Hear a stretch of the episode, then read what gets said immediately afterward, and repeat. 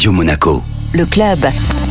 Toutes les deux semaines sur Radio Monaco, Florent Favier met à l'honneur une euh, entreprise en transition. Bonjour Florent. Bonjour Benjamin. Aujourd'hui, j'ai rencontré Caroline Garance. Caroline euh, Garance s'est formée euh, à la transition écologique il y a quelques années. Il y a un an et demi, elle a lancé sa société à la carte conseil, une société qui permet aux entreprises de se sensibiliser en douceur, notamment grâce à des ateliers, à l'ensemble des aspects liés à la transition écologique, le climat, la biodiversité, etc.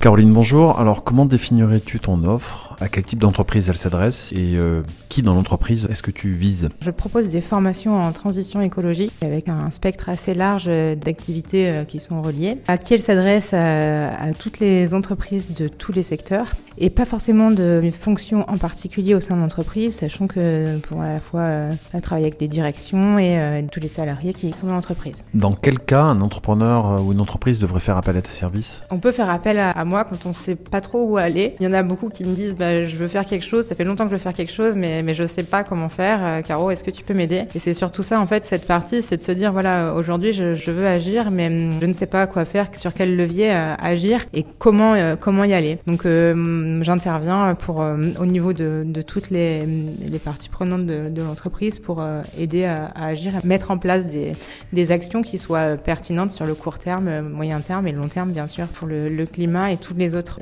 enjeux.